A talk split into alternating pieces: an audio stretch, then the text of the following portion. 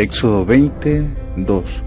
Yo soy Jehová tu Dios, que te saqué de la tierra de Egipto de casa de servidumbre.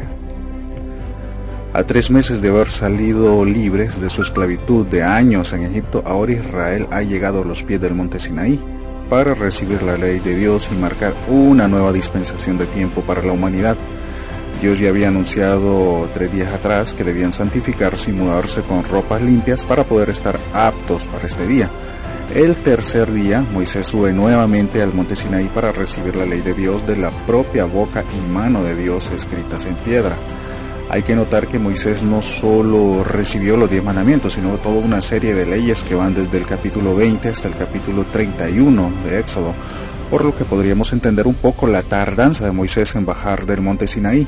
Y digo un poco porque Moisés estuvo en la presencia de Dios 40 días y 40 noches, como dice Éxodo 34, 28 y estuvo allí con Jehová 40 días y 40 noches, no comió pan ni bebió agua, y escribió en tablas las palabras del pacto, los diez mandamientos. Eh, el texto dice que Moisés estuvo 40 días y sus noches en la presencia de Dios para bajar con lo que para nosotros pudo haber escrito en un solo día. Y es que si nos ponemos a pensar bien, se nos hace muy largo ese tiempo y es que lastimosamente vivimos una vida de apuros y de egoísmo en que hay que pasar lo menos, el menor tiempo posible en cosas que juzgamos improductivas como es el caso de estar en la presencia de Dios, adorando a Dios y que no importa el tiempo. Esto para la mayoría, aún de cristianos, seamos sinceros, lo vemos como una gran pérdida de tiempo útil. Lo repito, Actualmente, aún para los cristianos, estar en la presencia de Dios, leer la Biblia, tener un estudio sistemático de las escrituras, se tiene por una gran pérdida de tiempo y no digamos perder un par de horas a la semana en el instituto bíblico. Eso es impensable para muchos de los cristianos modernos. Es probable que Moisés tuviera sus planes para ese día y hubiese querido regresar al campamento esa misma tarde y no digamos si nosotros hubiésemos estado en el lugar de Moisés seguramente nos habríamos querido, no nos habríamos querido perder la novela algunos o seguir viendo nuestra serie favorita de Netflix. Sin embargo, Moisés estuvo en la presencia de Dios el tiempo que Dios quiso, el tiempo que Dios juzgó necesario y no el que Moisés juzgó suficiente.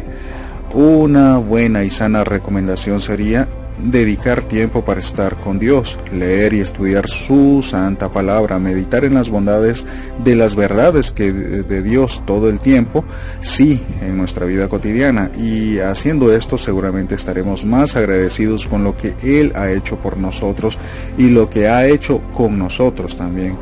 Sobre esto recordemos lo que dice el Salmos 1 y los que se lo saben de memoria lo repiten conmigo.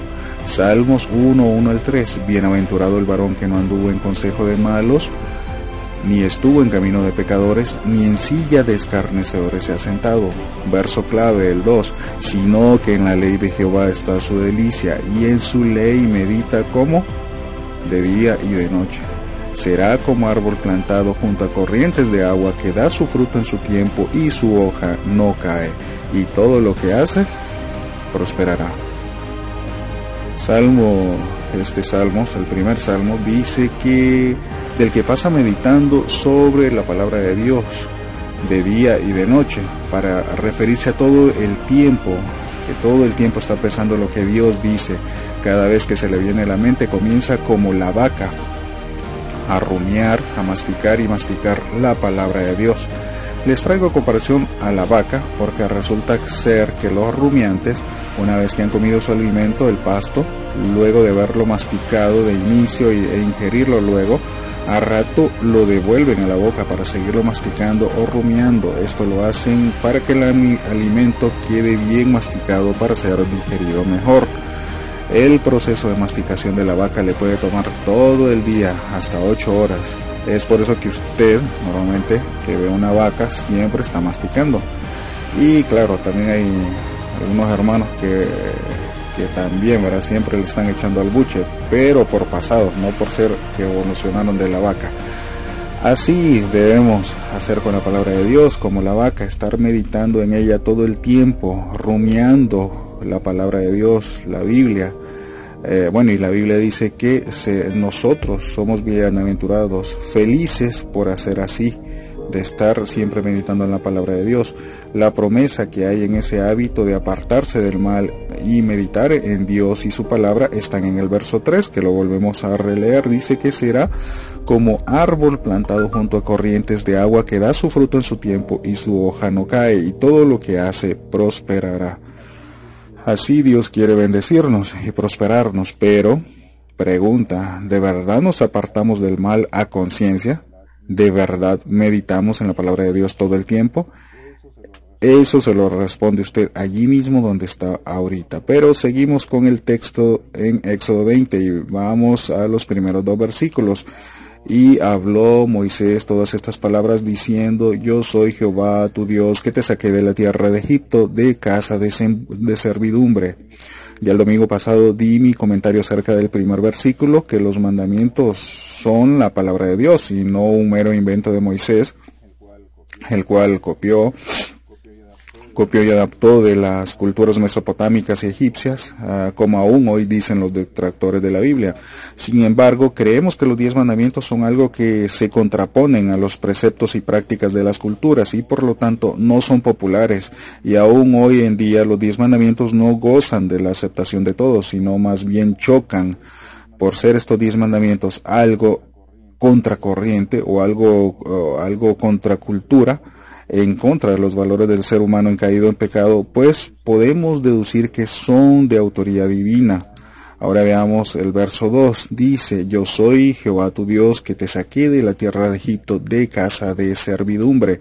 Bien haríamos a recordar cómo Dios ahora le recuerda a Israel antes de dar sus leyes, que el hecho de estar en libertad de la esclavitud del pecado, todo es obra y mérito suyo es todo una obra divina en nuestro beneficio. Israel en Egipto no tenía paz, pasaba en aflicciones y no tenía esperanza de un futuro mejor.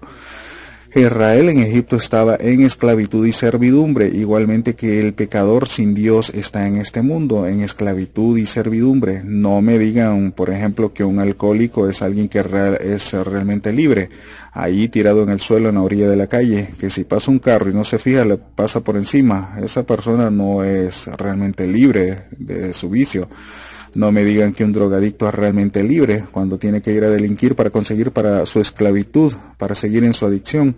No me digan que el adicto al sexo o a la pornografía es libre, si al final normalmente su adicción no les permite tener relaciones perdurables y que al final de su vida envejecen y mueren normalmente en soledad, sin nadie a su lado. Así es el pecado. En el pecado no hay libertad, sino esclavitud y una penosa servidumbre. Sin embargo, como dice Éxodo 1, vio Dios desde los cielos y juzgó que ya era suficiente y vino en rescate de su pueblo Israel. Así Dios ha tenido misericordia de usted y de mí y le ha atraído hacia él. Y lo ha hecho no porque usted fuera bien buena gente, ni porque fuera bien inteligente, ni porque era bien guapa, si al final todos son dones que Dios da. Él nos rescató por pura misericordia, porque no estaba obligado. Sin embargo, en su gran amor vino a dar la vida por usted y por mí para que tuviésemos la posibilidad de eterna salvación. Dios mismo dice en Romanos 9:15 Tendré misericordia del que yo tenga misericordia y me compadeceré del que yo me compadezca. Dios no estaba obligado a salvarlo usted. Pura misericordia. Dios sigue haciendo esta obra. Dios sigue teniendo misericordia del pecador perdido y sin posibilidades de salir de su esclavitud del pecado. Si usted está escuchando esto hoy es porque Dios ha tenido misericordia de usted y le ha atraído hacia Él. Ya dejó entrar a Cristo en su corazón, ya le entregó su corazón y su vida a Él. Si no es así, hágalo ahora. Pídale a nuestro Señor Jesucristo que venga a su vida, que le limpie de sus pecados y que venga a morar en usted. Entréguele las riendas de su vida y comience a reconocerle en todos sus caminos. Si lo hace de todo corazón, es una decisión que no se arrepentirá